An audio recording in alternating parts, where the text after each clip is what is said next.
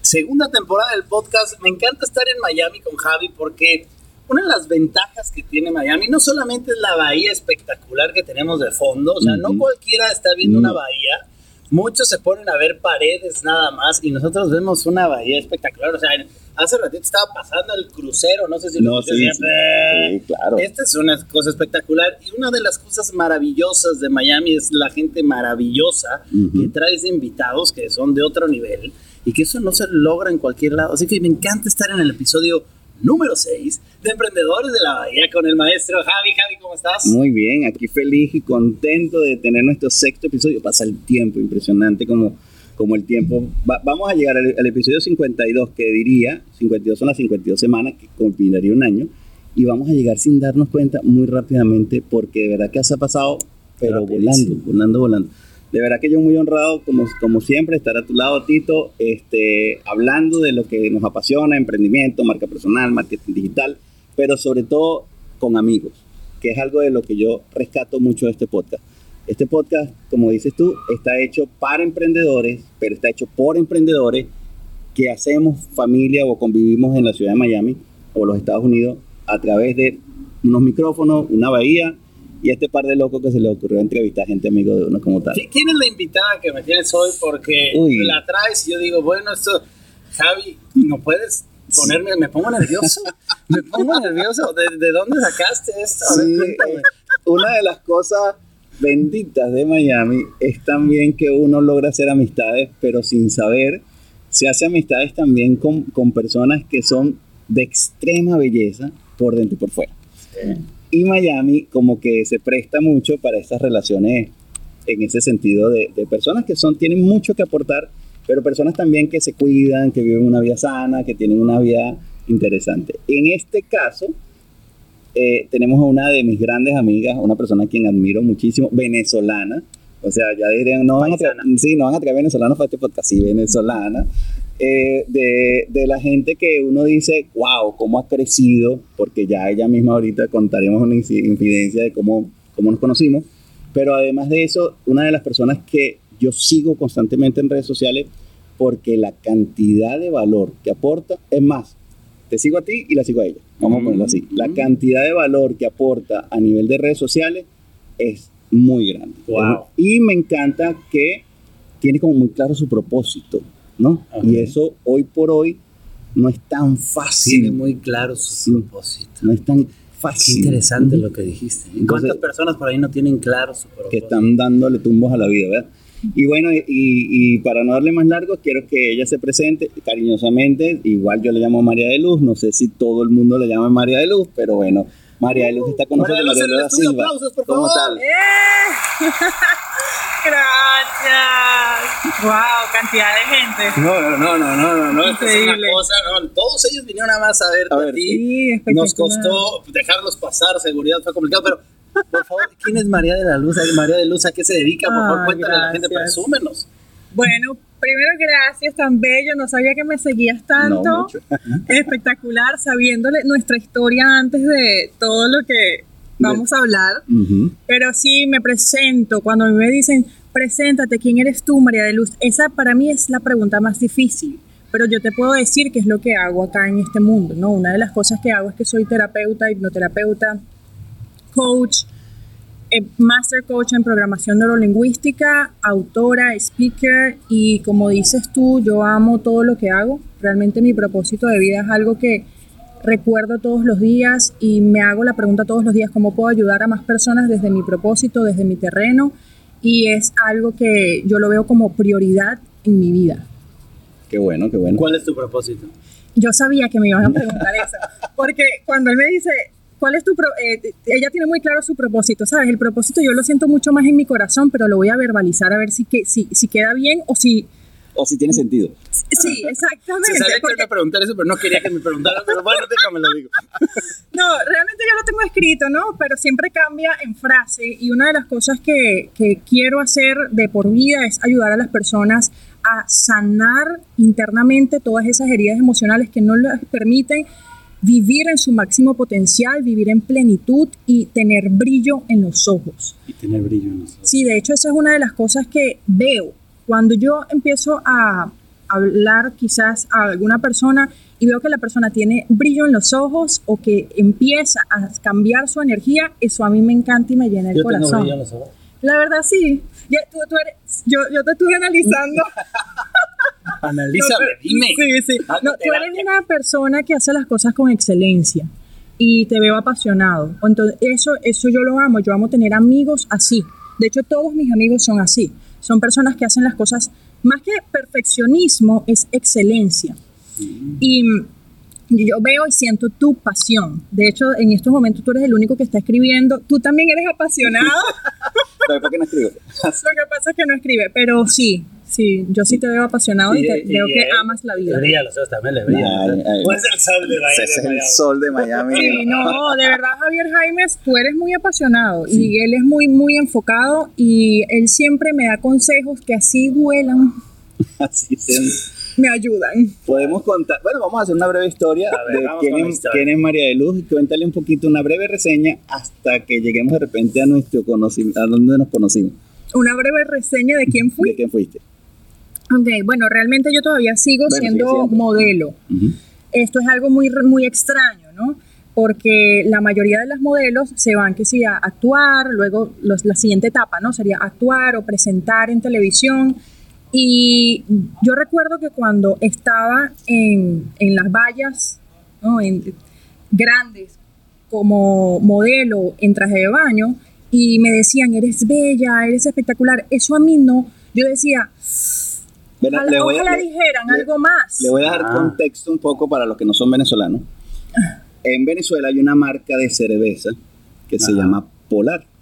La marca de cerveza eh, era como, como ¿cuál es la cerveza más popular en México? Corona. Corona. Bueno, Corona y la otra, Tecate. ¿cómo? Tecate. Ajá, Tecate. Imagínate este, la marca Big que de tu país, como tal, el que estoy oyendo en este momento. Y esas publicidades que hacen regularmente esas cerveceras no son chiquitas, son publicidades muy grandes que están en las vallas principales, en la ciudad, en las autopistas, en los lugares más concurridos de alto tráfico. Tú te podías topar a marea de luz en esas vallas, en la ciudad, en las autopistas más grandes, mm. en tamaño en tamaños del edificio. Sí, de, hecho, un apartamento era que sí, mi ojo. era de verdad súper gigante. Vallas eran tamaño. Pero como cuando dije que eres bella, yo realmente, yo sé que en el medio artístico hay mujeres incluso mucho más bellas. Pero hay algo, hay, o sea, hay mujeres que son bellas. Es que me siento incómoda como diciendo Con el término. Sí, eh, pero una de las cosas que, que fueron unos principios, fue un principio que sigo aplicando y no solamente en el medio artístico, incluso esto es una frase que siempre digo, incluso en el medio más superficial, el físico no es lo más importante, es la energía que hay detrás.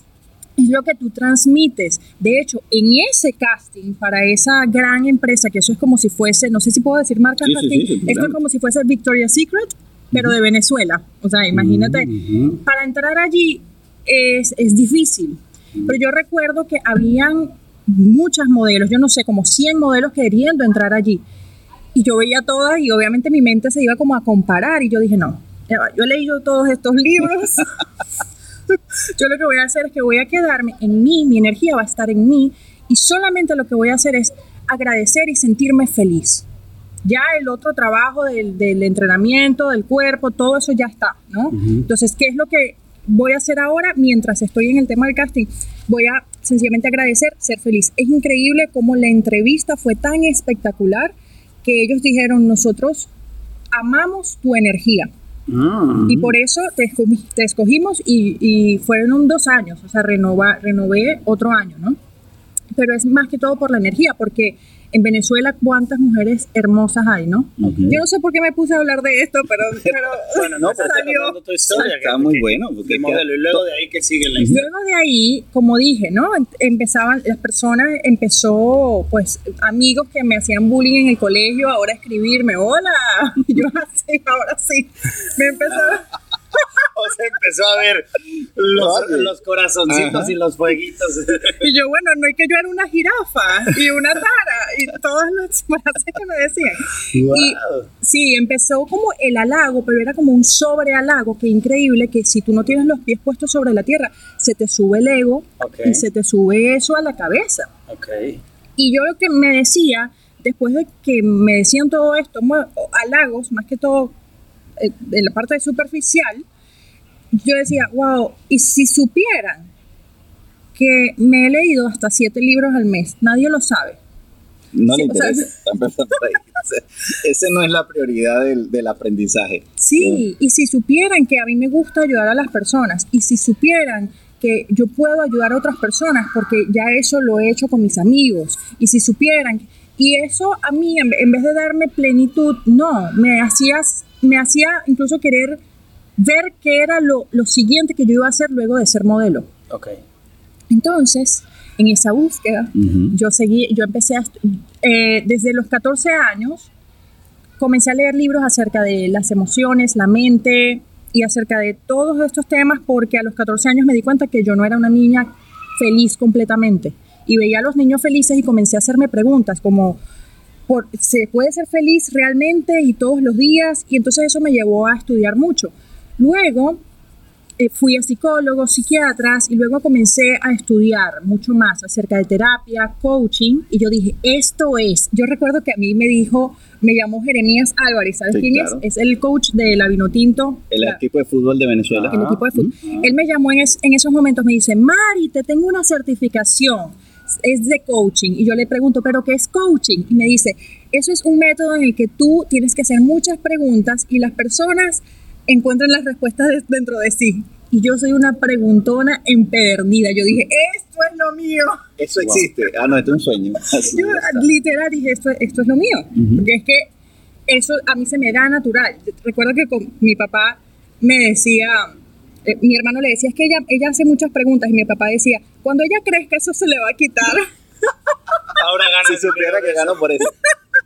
Muy cómico. Pero bueno, después de allí yo comencé a estudiar mucho más acerca de este tema y dije, quiero ser coach, quiero, quiero hablar en tarimas acerca de esta historia de transformación.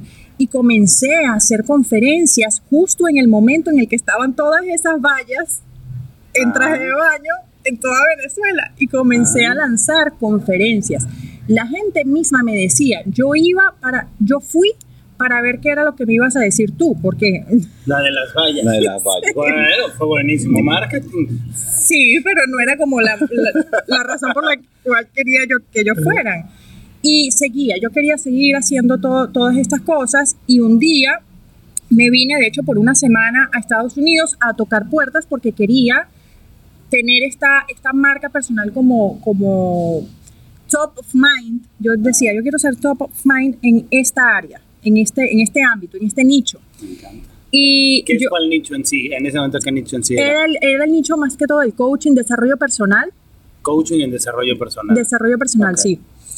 Y yo fui a la oficina de Javier Jaimes y esta es una historia inspiradora. ¿Fuiste a la oficina de Javier Jaimes antes de que me digas ¿Cómo chingado supiste a la oficina de Javier? Porque un amigo me dijo que, que, tú podías ayudar, ayudarme con mi marca personal. Sí. Creo que el, creo que el coach donde ella hizo, Fernando, debe una certificación. Sí. Una certificación que era como el Master Coach, donde ella se certificó, yo le había hecho la marca personal. Ah. Y creo que obviamente él diría a los alumnos que estuviera ahí, bueno, este me hizo la marca, vayan con él.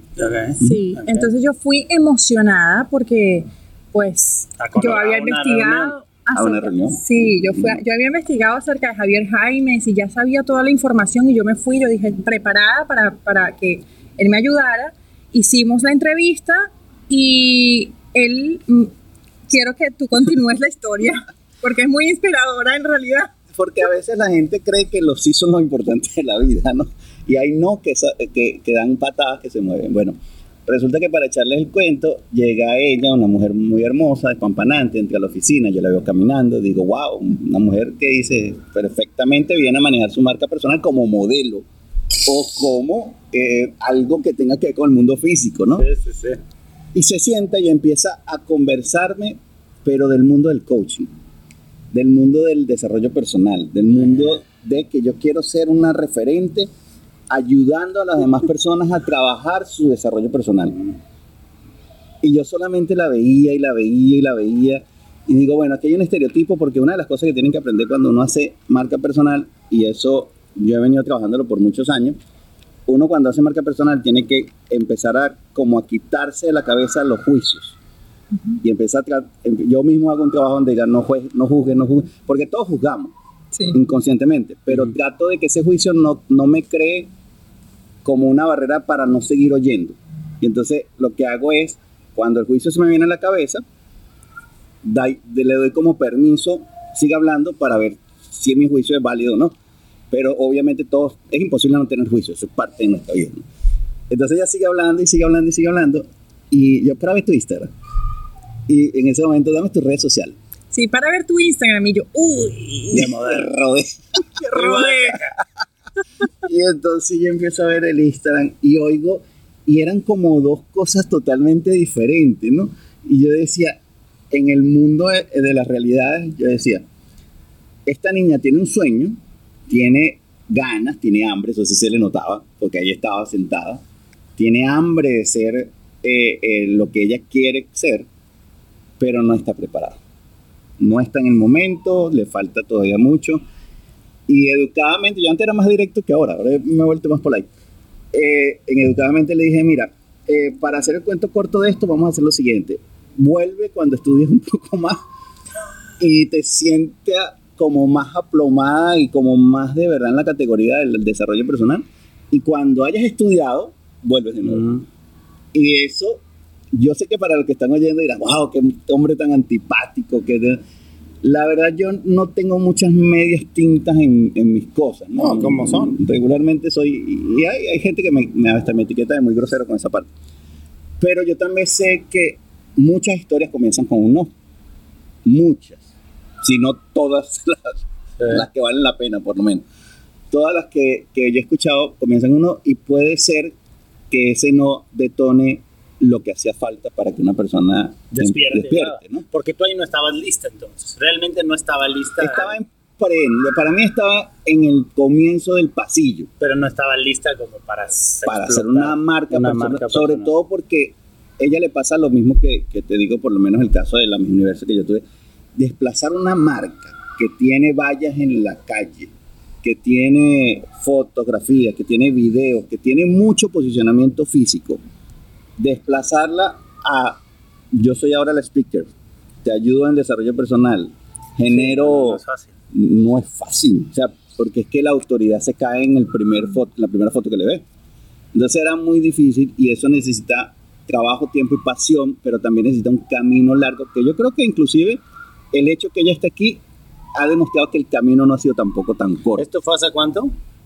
Mira, yo realmente estaba tratando de recordar, yo no sé si fue 2013, 2015 ah, o cuándo fue, fue 2013. Debe haber estado entre 2014, porque estábamos en la oficina de... Siete años. Sí, sí. Es por eso el camino no ha sido corto. Aquel que ve a María de Luz se puede estar imaginando que se empezó ayer, pero estamos hablando ya hace siete, años, ya estaba, ya estaba buscando lo que quería hacer. Y de hecho ya había estudiado mucho. Cuando él me dice eso, sí me dio mucho en el ego, porque dije, wow, estoy desde los 14 años. Leyendo siete libros por mes. y, este, este me viene a decir que estudié más. ¿Qué te has creído tú? no, en serio. Pero eso, eso sí me decepcionó un poco porque dije, wow, que, que, me falta, ¿no? Pero como dice él, eh, me quedó rondando tanto en la cabeza que ya cuando hice el lanzamiento de mi primer libro, recuerdo llamarlo y decirle, hola, estás invitado al lanzamiento de mi libro. Vamos a restregarte mi éxito. Pero ya después de ahí lo que hacemos es echar bromas acerca de, ese día. Yo, yo, tengo, yo tengo una, una máxima en, en, la carrera de asesor, ¿no? Tú no estás realmente para ser tan amigo de las personas que estás asesorando. Te vuelves amigo porque es inevitable, pero realmente tu prioridad es que la persona sepa en qué está fallando o en qué le beneficia hacer cambio. Claro. O sea, que yo siento que a veces en el trabajo de marca personal, y tú que tienes tantos alumnos ahorita de marca personal, como ese borderline, ese, como, como esa conchupancia, esa amistad que tú tienes con las personas, te hace que seas menos objetivo con la persona si al final no estás dando lo que en verdad tienes que dar, sino que te generas prácticamente en el amigo pana, en el amigo que sabe un poquito más, en el asesor que contraté porque está a mi lado. Por eso no creo en asesorías de relaciones de pareja. Me parece imposible. Asesorías de relaciones de pareja. Que tú asesores a tu pareja para que cambie exactamente como tú quieres que cambie. O sea, si ella está construyendo una marca y tú eres su asesor, como, y, tú eres su pareja, no va. eso no va a funcionar. Eso no funciona, hay demasiada subjetividad por debajo mm. y es inevitable, no se puede. O sea, es totalmente inevitable. Entonces yo siento que el proceso de marca o el proceso de, de, aprendizaje es individual y tiene que desmembrarse de la, de la muleta emocional. Y ahí realmente la persona tiene que ser muy, madura, porque tú no estás ahí para, para hacer como, para darle consejitos bonitos, ¿no? Hay cosas que van a doler.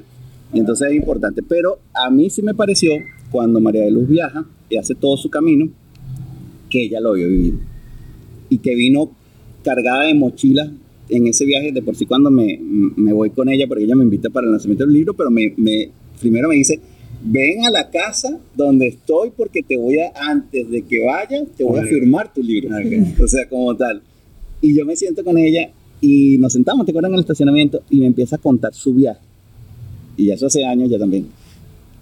Y es donde tú dices, qué bonito poder sentir que tú has hecho las cosas desde una mirada, pero que la persona ha vivido un viaje que tú sabes que hace falta. ¿Entiendes? Sí. Eso es fundamental. Las personas tienen que vivir un recorrido, tienen que tener su viaje.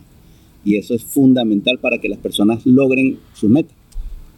Y luego entonces, sigamos con la historia. Te vas ¿eh? y decides escribir tu libro. Sí. De hecho, decidí escribirlo y dije, antes de escribirlo, yo no sabía que iba a escribir. Y dije, yo voy a escribir un libro porque eso, eso ahora lo veo como el llamado del alma. O sea, mi corazón me quemaba para compartir un mensaje y yo decía, quiero escribir un libro y quiero escribirlo en un mes. Y fue tanta la convicción que yo no sé de dónde a mí me salió, esa convicción. No tengo ni idea de dónde a mí me salió esa convicción. Y agarré, dije, voy a quitar todo en mi vida, toda distracción, absolutamente todo, y lo escribí en un mes y dos, y dos semanas. Ya lo había terminado. Eso no fue que alguien me ayudó, eso, no, no. Eso fue escribir. Yo en la computadora sentada un mes y, me, un mes y dos semanas y dije, ok, este libro se va a hacer bestseller y este libro, pero fue una convicción que yo nunca en mi vida había sentido de, con respecto a nada en mi vida. Y eso yo lo vi como sencillamente el comienzo, la carta de presentación de transición de modelo a mi propósito real de vida. Porque el libro no era solamente, para mí el libro y el lanzamiento del libro y cuando se hizo bestseller, cuando lloré, yo lloré de gratitud, no fue solamente porque, ah, se hizo, no, era lo que eso significaba para mí, era este es el comienzo de una vida llena de propósitos. trajiste una copia del libro, Ay, no. Pero está en Amazon. ¿Cómo se llama el libro? Si tan solo me hubiesen dicho. ¿Cómo se llama para que la gente sepa? Se llama así. Si tan solo me hubiesen ah, dicho. Si tan solo me bueno, si tan solo me hubieses dicho que querías el libro. Pues pensé que eso me estabas diciendo. si tan solo me hubiesen dicho. Sí. ¿De qué habla tu desarrollo personal? De hecho, eh, yo primero supe el título porque ese título lo inventó mi mejor amiga, ella es productora. Nosotros íbamos a hacer un monólogo en Venezuela con ese título. Iba a ser un ah. monólogo. E iba a tratar de una experiencia traumática que viví y los aprendizajes, ¿no? Entonces yo dije, me gusta ese nombre, voy a ponerlo en, en mi libro. Y luego empecé a hacerme varias preguntas y te las voy a compartir. La primera pregunta es, ¿qué, qué quiero compartir en el mundo. Si yo pudiese decir en una frase qué es lo que quiero compartir, ¿qué sería? Y allí escribí la frase y después comenzó a salir tan fácil todo lo que te voy a explicar ahora, que, es, es todo lo que no nos dieron en el colegio, todas esas materias que no nos dieron, las materias del ser, el propósito, cómo, cómo desarrollar la intuición, cómo realmente saber cuál es tu pasión, cómo alinear y manejar las emociones a tu favor. Absolutamente todo eso que fui, que fui aprendiendo de los mentores y de los libros mientras estaba en el colegio, pero lo fui aprendiendo como leyendo y con otra información, no la del colegio. Entonces yo digo, wow, si tan solo me hubiesen dicho eso antes, no hubiese pasado esto, esto, esto, pero al final, te voy a decir incluso al final, no me importa, si tan solo me hubiesen dicho todo lo que aquí escribí, no hubiese escrito este libro. Así que menos, menos mal no me lo dijeron. Qué bueno. aplausos, aplausos, por favor. Te dije el final. Se reveló el final. Déjame cancelar la compra en Amazon. bueno, y, y, eso nos ¿tienes un libro? ¿Cuántos libros ya? Es, ya yo tengo el, la continuación, son tres libros que son continuación. Okay. Ya yo tengo la continuación del primer libro, no lo he lanzado todavía porque así como el llamado del alma a mi corazón, a mí no me ha dicho que lo lance nuevamente, que, que lo lance todavía porque ese sí es mucho más fuerte. Ese sí dice muchísimas otras cosas que Javier, así que sí.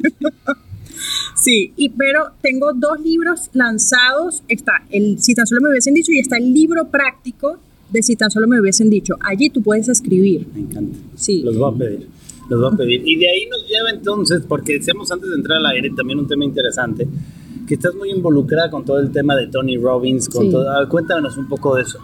Bueno, te, te, cuento desde el inicio. En el 2018 estuve en, en Portugal, mm, pues estudiando muchísimo y haciendo mi libro. Y recuerdo que algo me vino a la mente que fue, ¿sabes qué? Quiero aprender de estos mentores y todos esos mentores hablaban en inglés. Ya yo sabía inglés, pero se me habían olvidado varias palabras, entonces comencé a escuchar a estos mentores, uno de ellos, Tony Robbins. Pero resulta que yo empecé a escucharlo y yo decía, a mí se me olvidó el inglés, o yo no sé qué pasa, pero no lo entiendo. Pero era porque él hablaba tan rápido. Él hablaba tan rápido que yo no lo entendía. Yo dije, y eso fue un decreto, yo dije, yo voy a aprender y todos los días voy a estudiar a todo lo que él dice y todo lo que dicen todos estos mentores, por ejemplo, T. Harv Eker, Robert Kiyosaki, todas estas personas en inglés, para cuando yo hable con ellos. Yo quiero hablar con ellos en de frente. Yo no es que quiero estudiar para aprender, no, realmente yo quiero ser amiga de mis mentores. Okay. Esa fue la visión. Y cuando fui al primer evento de Tony, yo dije, ok, yo voy a estar allí. Y eso fue una visión que, que, eh, es está desde el 2018. Y ¿Fuiste el, a qué primer evento de UPW, ah, el Unleash the Power Within. Fue en, en Miami y habían 13.000 personas y yo estaba, bueno, súper lejos en general y a veces yo veía a Tony como una hormiguita, o sea, pero la, la, energía es increíble. Después de ahí me fui al Date with Destiny, después el Business Mastery y luego fui a otros eventos online y luego dije, ¿sabes qué? Me voy a hacer Platinum, de Platinum Partner, Partnership, que es esta membresía en donde eh, es un grupo muy reducido y viajamos con Tony, viajamos a, hacemos todos estos viajes. De hecho, fuimos en noviembre a un viaje espiritual, habían 80 personas y estábamos ahí hablando con Tony. Hola, mira, sí, ah, dale, perfecto. Y preguntándole cosas. Él cobra un millón de dólares anual por coaching. Pero allí, pues, Tú puedes, se puede. ¿Y esa membresía cómo funciona? ¿Te puede enfrentar cualquiera? Es tienes que pagar. Claro. ¿Cuánto, ¿Cuánto vale una membresía? Esa membresía, 85 mil dólares al año y cada viaje cuesta 10 mil dólares. Cada viaje 10 mil eh, dólares. Viajes de solamente los es decir, son esos tres viajes que, que son de, de, de, Tony para la membresía. Solamente pueden ir las personas de la membresía, no puede ir cualquier persona. Te pagan los 85 mil dólares y de ahí hace tres viajes. Sí. Y, tú vas y durante el año hay otras cosas que ofrece esa membresía, ¿o Están todos los eventos y te dan, bueno, ya yo tengo mi, mi casa llena de todos los libros que nos regalan, de, de, bueno, nos hacen muchos regalos. De hecho, en mi cumpleaños me mandaron una carta Tony y Sage como felicitándome y me dieron un regalo y cosas así, ¿no? A veces es como too much porque yo no es que voy a leer todos esos libros.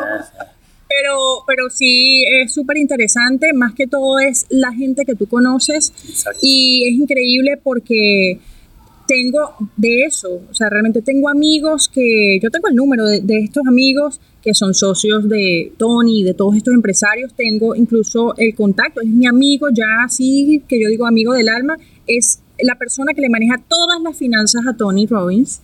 Pues Tony Robbins siendo billonario es un, contacto interesante como para pedirle algún consejo. Y pero estas, estos contactos realmente, cuando yo lo digo así, yo no lo digo desde un punto de vista frío, sino que son personas que son de verdad, yo considero que son amigos del alma porque son personas que no se conformaron con vivir lo mejor del mundo externo nada más, sino que tienen lo, mejor de los dos mundos. Es decir, sienten gozo, son personas espirituales, viven en el corazón, centrados en el corazón y además disfrutan de los lujos de la vida. ¿Por qué no?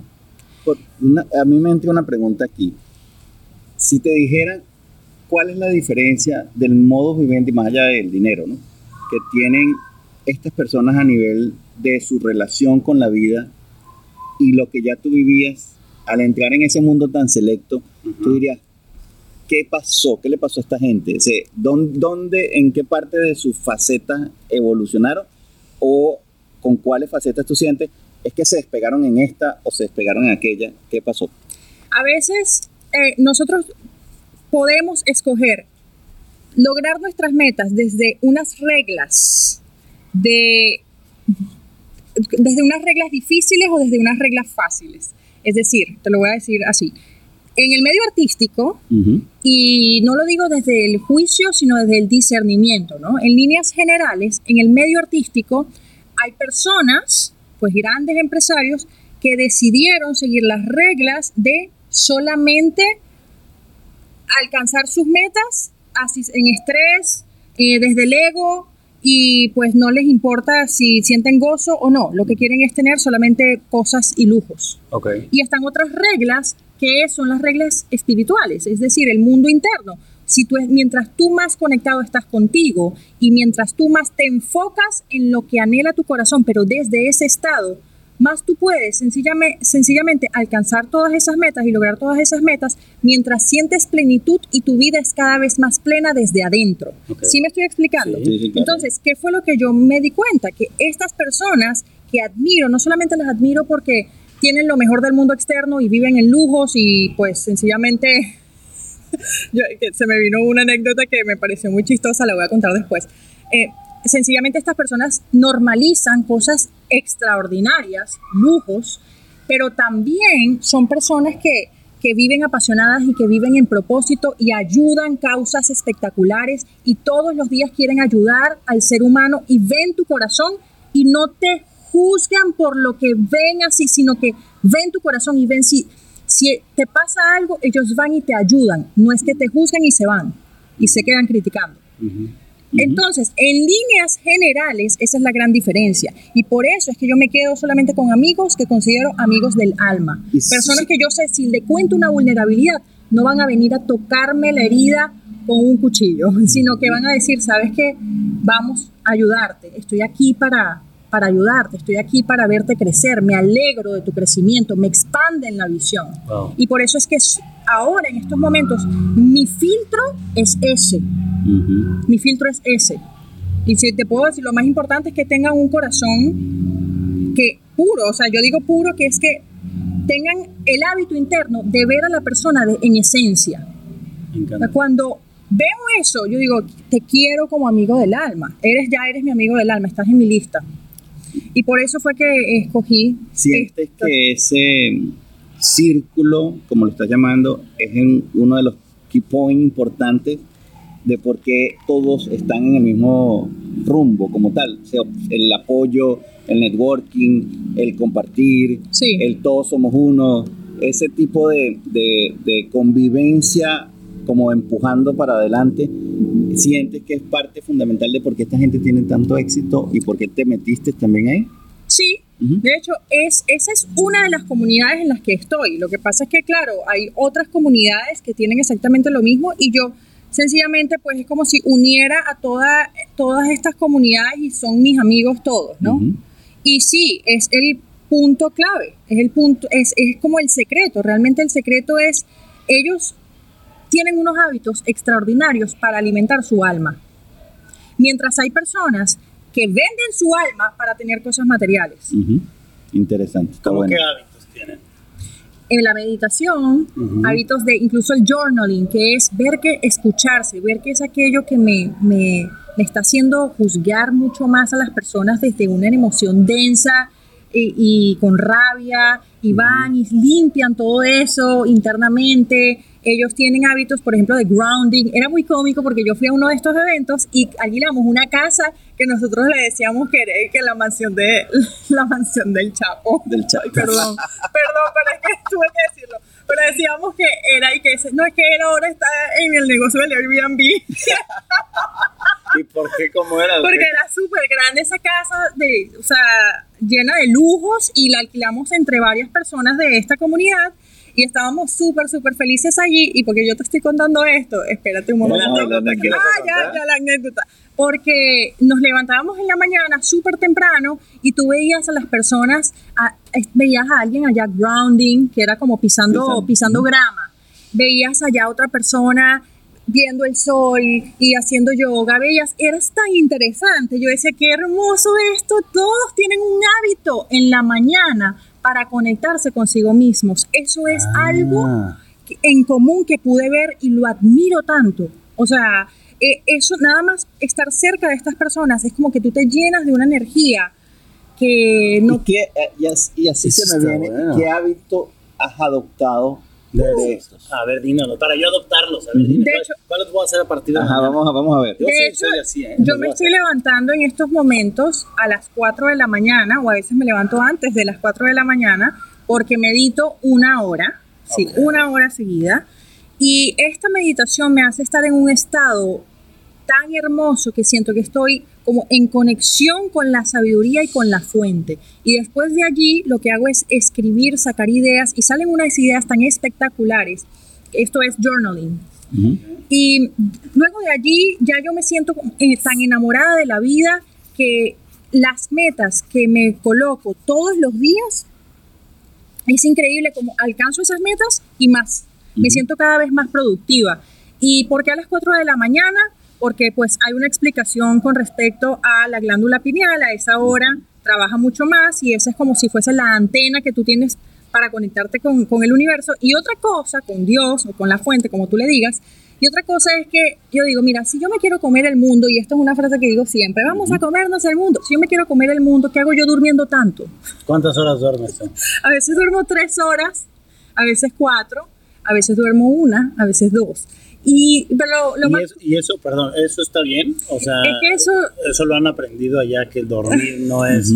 Quiero saber. Mira que, mira que hoy, hoy venía oyendo, cuando venía para acá, venía oyendo un video de Arnold Schwarzenegger, que decía, hay que dormir seis horas, no más. Mira, si supieras que tú, hay, hay incluso un reloj o una aplicación que tú puedes tener y tú ves cómo es la calidad de tu sueño, más que cantidad, yo creo que lo que más, lo, más importante es la calidad de tu sueño. ¿Yo qué hago? Yo tengo una cama espectacular que esa cama da hasta masaje y yo me siento tan cómoda que mi sueño es muy profundo. En esa hora, dos horas, tres horas, el sueño es muy profundo. Me coloco una máscara para los ojos para realmente engañar a mi cerebro. No es ni siquiera engañar a mi cerebro, sino que eh, la oscuridad hace que se segregue melatonina y tú puedas relajarte tanto a un nivel en el que ya tú cuando abres los ojos te sientes energizado. Está bueno. Sí, realmente, bueno, yo particularmente, eh, bueno, mi colchón vale más, más que mi carro. De verdad, en serio. Yo no invierto en cosas para fuerza, pero dormir para mí es muy ¿Cuántas horas duermes? Yo sí me duermo en siete horas. es que yo también, pero entonces, ahí, eso es lo que quiero saber. Sí. Eh, porque yo he escuchado gente que dice que no, que se pueden dormir tres horas, cuatro horas suficientes si cuidas la calidad. Hay otros que no, que hay que dormir siete horas, ocho horas. ¿Hay algo correcto, algo incorrecto? ¿Tú qué has aprendido? Sí, de hecho, yo estuve investigando mucho acerca de eso y tuve como un mentor del sueño y todo esto. Y hay estilos de, de, de dormir, depende de tu personalidad y tantas teorías acerca de esto. Pero para resumírtelo, así como hay tantas verdades en todo el mundo, con respecto también a dietas, a filosofías, yo lo que hice fue decir, María de Luz, ¿cómo te sientes durmiendo tres horas? Ahorita me siento bien. Ok, ¿necesitas dormir más? Mm, no. Ya, me escucho a mí. Ok. Perdón, pero yo sé que hay tantas teorías. Y de hecho, hay personas que dicen que es una programación que nos hacen, un condicionamiento de que dicen que es necesario dormir ocho horas. Y como tú lo escuchaste tanto desde niño, ya tú dices, listo, esta es mi verdad absoluta, voy a tener que dormir ocho horas. Y tu cerebro te dice, que tienes que dormir a juro ocho horas. Es como el alimento, ¿no? Yo escucho gente que está hablando del ayuno intermitente, cosas así, otros que coma cinco veces, todo eso es parte de que a veces la misma cultura te lo dice. Exactamente. Y a veces tienes que escuchar a tu cuerpo mejor. Igual me pasó con las dietas, porque con el tema del modelaje me pasó que me subí y bajaba tanto de peso que de, yo, yo tengo un amigo que dice, María Luz, tu dieta es no guilty diet que es como la dieta de la no culpa. Yo digo, mira, mi dieta realmente es la dieta del, del kiwi. Yo como de todo menos kiwi. Está bueno. Pero más que todo, no, echando broma, pero realmente lo que, lo que, por ejemplo, con respecto a dieta, es comer intuitivamente, es lo que considero que a mí me ha servido después de tantas dietas que he hecho en mi vida. De la piña, del aguacate, de la. bueno. Pues yo voy, a, yo voy a rescatar una cosa que dice mi mamá, que en su sabiduría siempre la traigo, que es: el mejor hábito es aquel que en verdad da los resultados esperados. Entonces, a ella le funcionan tres horas y se para y produce y está, eso funciona. Ahora, si vas a dormir tres horas y estás desbaratado, o sea, pues no, no, funciona. Pero yo creo que si vas a dormir tres horas tienes que saber dormir. porque me suena que hay, que hay ahí una estrategia de dormir. Bueno, ya está diciendo en blackout absoluto. es saber dormir. Una cama que tiene masaje, ¿qué más? La cama, de hecho, la cama, mira esto, ya te lo voy a decir. ¿Cómo, ay, cómo, cómo tú duermes tres horas profundamente? Y eh, una de las cosas es esta, esta, esta máscara.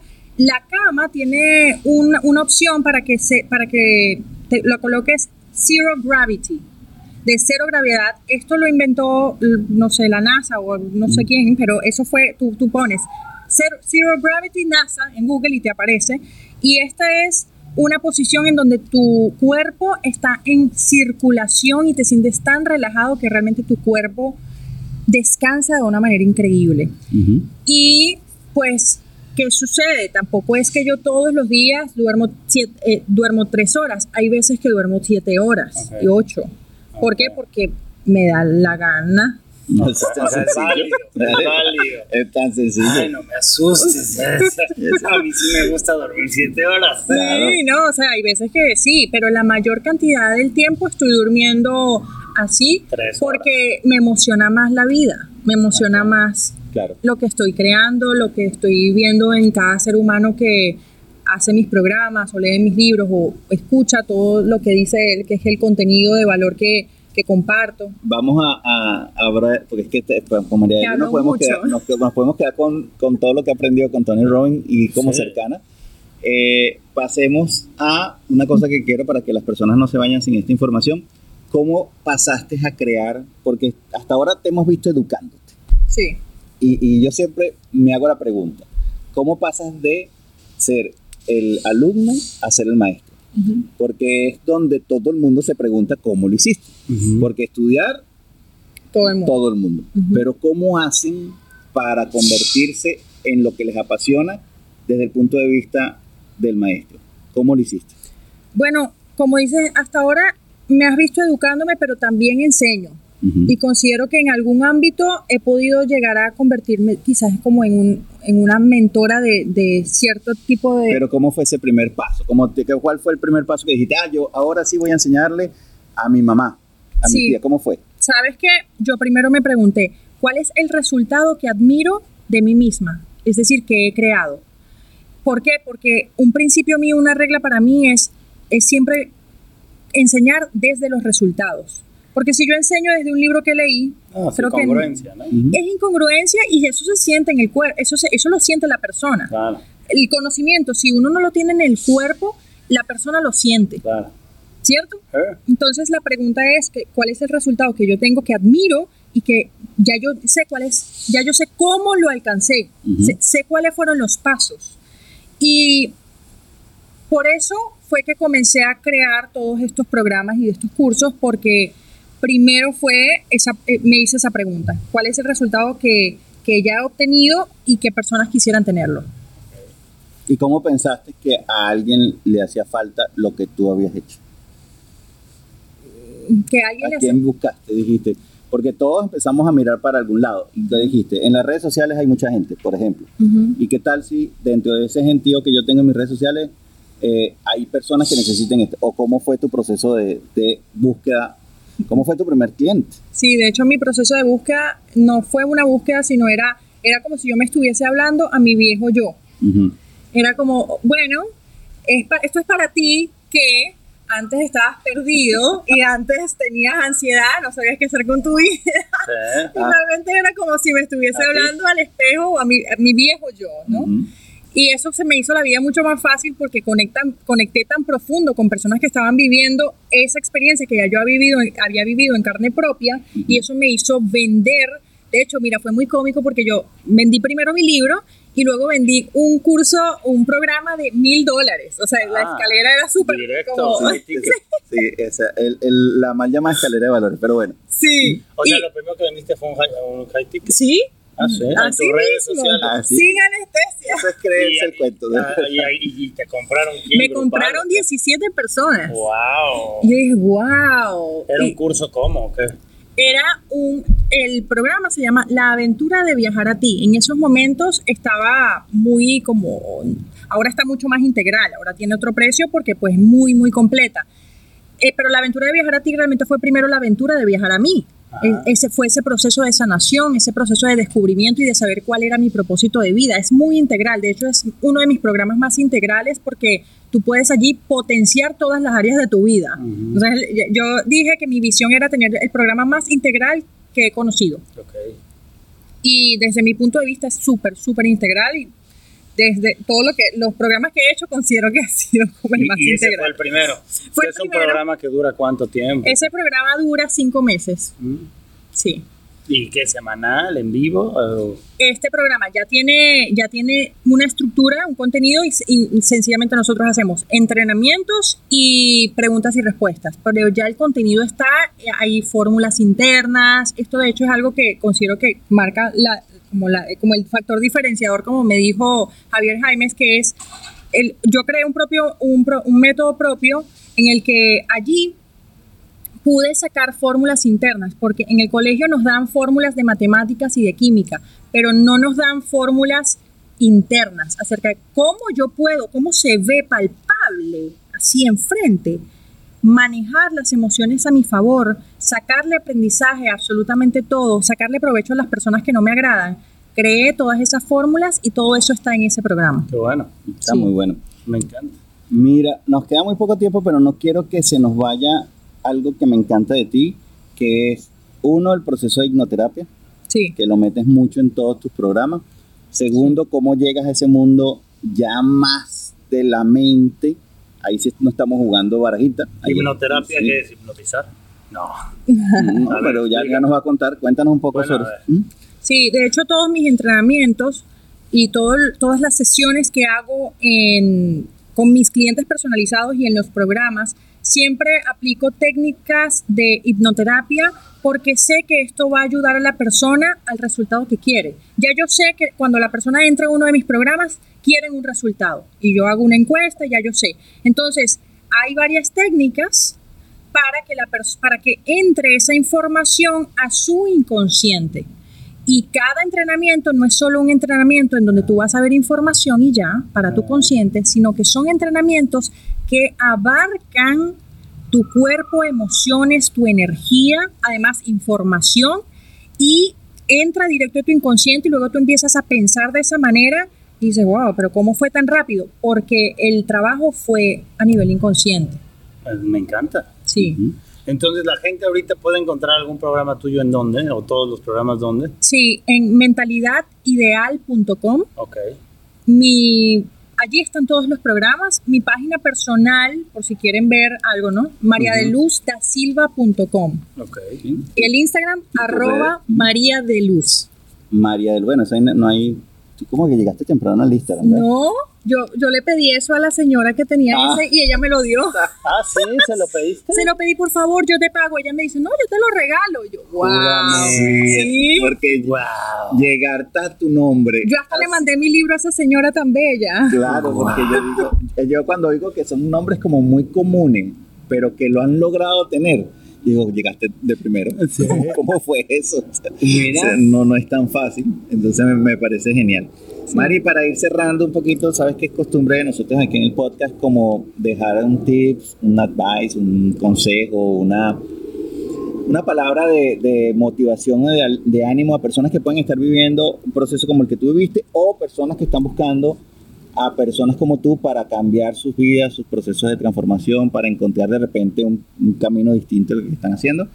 Si, fuéramos a hacer, como dicen los americanos, un conciso consejo, ¿qué le dirías a una persona que está buscando algo que tú ofreces? Algo que yo ofrezco y algo que pueda ofrecer cualquier persona que toque con el corazón de esa persona. Si tú anhelas algo desde tu corazón que te quema el corazón y de repente la realidad te dice, no, pero espera un poquito más, pero yo te pido que tomes la decisión, porque una vez tú tomas una decisión y tu, tu mente te dice, no puedo, pero tú tomas la decisión y te comprometes, tú creces en tiempo récord, creces un 90%. ¿Por qué? Porque ya tomaste la decisión, te comprometiste y esa parte de tu cerebro que te dice no soy capaz y no puedo, la vas a tener que apagar o hacer algo con esa parte de tu, de tu cerebro. Y es increíble porque este consejo, esta frase que te estoy diciendo, ha sido lo que he podido aplicar en todo este tiempo y considero que en tiempo récord he podido lograr metas que muchas personas se toman años, 20 años, 10 años. Y en dos años he podido vivir, comenzar a vivir muchas cosas que estaban en mi mapa de sueños por este consejo. Cuando algo te quema el corazón, ah. ve, toma la decisión y comprométete. Si hay una parte de ti que te dice, no soy capaz, no me siento capaz, vas a tener que hacer algo con esa parte, apagarlas, no sé. Oye, y yo tengo otra pregunta que, que va sumada a eso. Vamos a suponer que alguien ya encontró eso. ¿Algún consejo que tú les puedas dar para subir de nivel. Esas personas que a lo mejor están ahí atoradas y que les ha costado, dicen, yo ya sé, ya me encanta, ya sé mi propósito. ¿Qué puedes decirles para que puedan subir de nivel? Es que yo creo que es el mismo consejo. ¿Es el mismo? Eh, porque para subir de nivel hay algo que, que, te brilla los ojos de ese siguiente nivel, ¿cierto? Entonces, ¿cuál es la razón por la, cual por la cual se sienten estancados? Porque están escuchando esa parte que es el ego, esa mente protectora que les dice, no puedo, no soy capaz, o todo el mundo está haciendo lo mismo, o cualquier otra cosa que son mentiras, sencillamente la pregunta es, ¿qué me quema el corazón y qué es aquello que yo quiero hacer con mi alma? Ve y hazlo. Pero no solamente eso, sino quema las barcas. Es como, comprométete. Dale. Oye, eh, tengo última pregunta aquí, que a lo mejor puede ir para los dos un poco. Yo quiero saber ustedes desde su perspectiva, pero yo no puedo conocer esa realidad. ¿Qué consejo le puedes dar a las personas, a los emprendedores o la gente que está con ganas en un país como Venezuela? Gente que esté en Venezuela con una situación así, que ustedes vienen y conocen esa situación, ¿qué consejo le das? Hoy en día ustedes están en otro país, en Miami, es otra realidad, pero a ellos les hablas en dólares, les hablas, a veces hay muchas cosas inalcanzables. ¿Qué consejo le das a la gente que esté en Venezuela luchando, buscando, con ganas, pero que están en un país que a lo mejor ellos creen que no se puede? No sé, ¿qué, qué consejo se les da a esa gente? Mira, ¿sabes qué? En Venezuela, yo estuve en Venezuela en muchos momentos en donde hubo mucho caos. Y recuerdo que pues obviamente como era, estaba en el medio artístico me decían, bueno, ¿y tú qué, qué, qué haces por Venezuela? Y yo empecé a, como a, hacer introspección y lo que mi mejor consejo fue el, el consejo que me di a mí misma, es, hay muchas cosas que te sacan de tu centro quizás que tú no puedes controlar y la primera pregunta es, ¿qué es aquello que yo sí puedo controlar? Es comenzar con eso. ¿Qué es aquello que yo sí puedo controlar? Ok, esto es lo que yo sí puedo controlar. La segunda pregunta es, ¿cuál es mi rol? ¿Cuál es mi rol? ¿Y cómo yo puedo aportar desde mi rol o cómo yo puedo crecer desde mi rol? Allí tú pones el enfoque en lo que sí puedes controlar y puede que allí empiecen las decisiones, pero escuchándote a ti mismo y eliminando absolutamente todo ruido que parece a veces como imposible, ¿cierto? Pero esto allí está el entrenamiento. De hecho, a mí me dijeron una vez, mira, si tú manejas en Caracas, tú vas a poder manejar en el mundo entero. Los venezolanos tenemos muchas frases como que si lo haces allá, como que lo puedes hacer en cualquier lado. Sí, sí, y tenemos mucha vena emprendedora también, eso es cierto. Eh, mi consejo para el que está en Venezuela oyendo esto es que se proteja. Y cuando estoy hablando se proteja, no solamente estoy hablando del lado físico, un poco también siguiendo la línea de Mari que me está diciendo ahorita. Protéjanse internamente, blíndense, mantengan la sanidad mental, respiren hondo, sé que es difícil. Eh, hay dos Venezuelas, también están clarísimos. Yo en verdad no, no, no opino tanto, porque yo no, no, tengo muchos años que no vuelvo al país, pero sí sé que realmente lo que, lo que están viviendo allá, para algunos que lo han normalizado, no es la normalidad. Así que tampoco se acostumbren a que el mundo no va a cambiar y va a mantenerse así. Empiecen a protegerse en su salud mental, entiendan de que el mundo da muchas vueltas y no, no se desesperen en el último aliento porque sé que algo va a pasar. O sea, Venezuela tarde o temprano va a tener que despertar. Ese país está muy bueno. Hoy hace poco, y les digo como cosa rarísima, eh, Venezuela es el país más rico a nivel de producción petrolera y tenemos todo el dinero del mundo y todas esas cosas. Y resulta que eh, fui a ver unas estimaciones que decían de las proyecciones económicas del mundo para el año 2030 y 2040 y resulta que Venezuela salía de primero. Y yo no entendía nada. Yo no entiendo. Como un país que se le acaba el petróleo y ahora ya nadie tiene que competir, pues que resulta que ese país es tan bendito que no solamente el petróleo puede dejar de funcionar, sino que también tenemos las reservas para producción eléctrica más grandes del mundo. Y la electricidad eólica, la electricidad hidráulica, la electricidad que viene de ya de las fuentes naturales, Venezuela la tiene apatado. Entonces, mira que, que, Dios ha sido tan benevolente con que si pasara algo y hubiera un cambio de estructura gubernamental, no es que vamos a quedar quebrados. Ahí hay fuentes naturales para poder salir muy rápidamente. Ah, pues un placer. En verdad ha sido un verdadero placer. Demasiada sabiduría, excelente consejos, excelente energía. Oh, yo me llevo mil cosas aquí y, me dan ganas de que vengas a otro episodio para que nos sigas contando cosas, ¿no?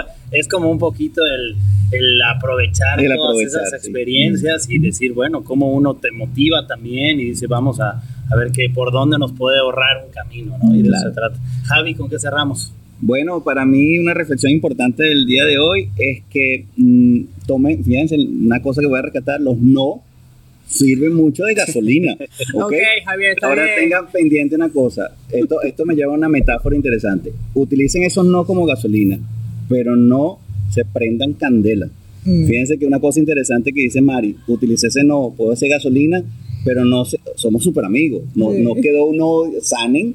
O sea, no utilicen el no solamente como gasolina y hay personas que utilizan esos no para no solamente tener una gasolina, sino encima de eso prenderse candelas. Entonces no, no se autoflagelen, tómenlo como es, segmentenlo, ubíquenlo y para adelante. Así que ya saben que un buen no a tiempo también ayuda, ¿no? Sí, así es. ¿Con qué cerramos? Ay, que compre tu libro. Que compre, pues sí, puedes comprar mi, mi, libro. Si tan solo me hubiesen dicho, el libro práctico se llama Diario Interno. Mis programas están en mentalidadideal.com y en mi Instagram arroba María de Luz. Y yo siempre cierro con una frase y es, vamos a comernos el mundo. Un aplauso para esa frase. Oye, la gente que no es feliz, ¿algo, algún libro que recomiendes de felicidad?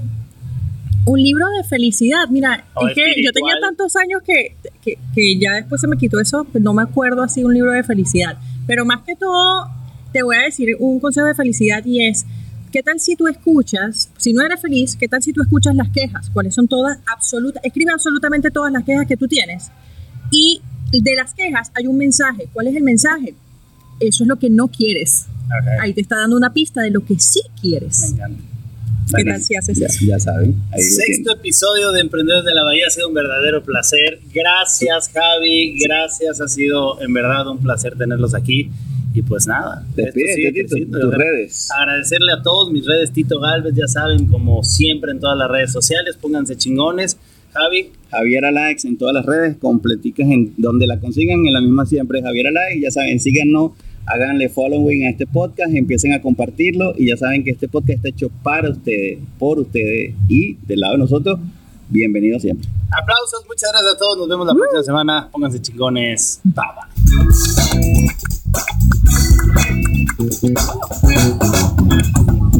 bye.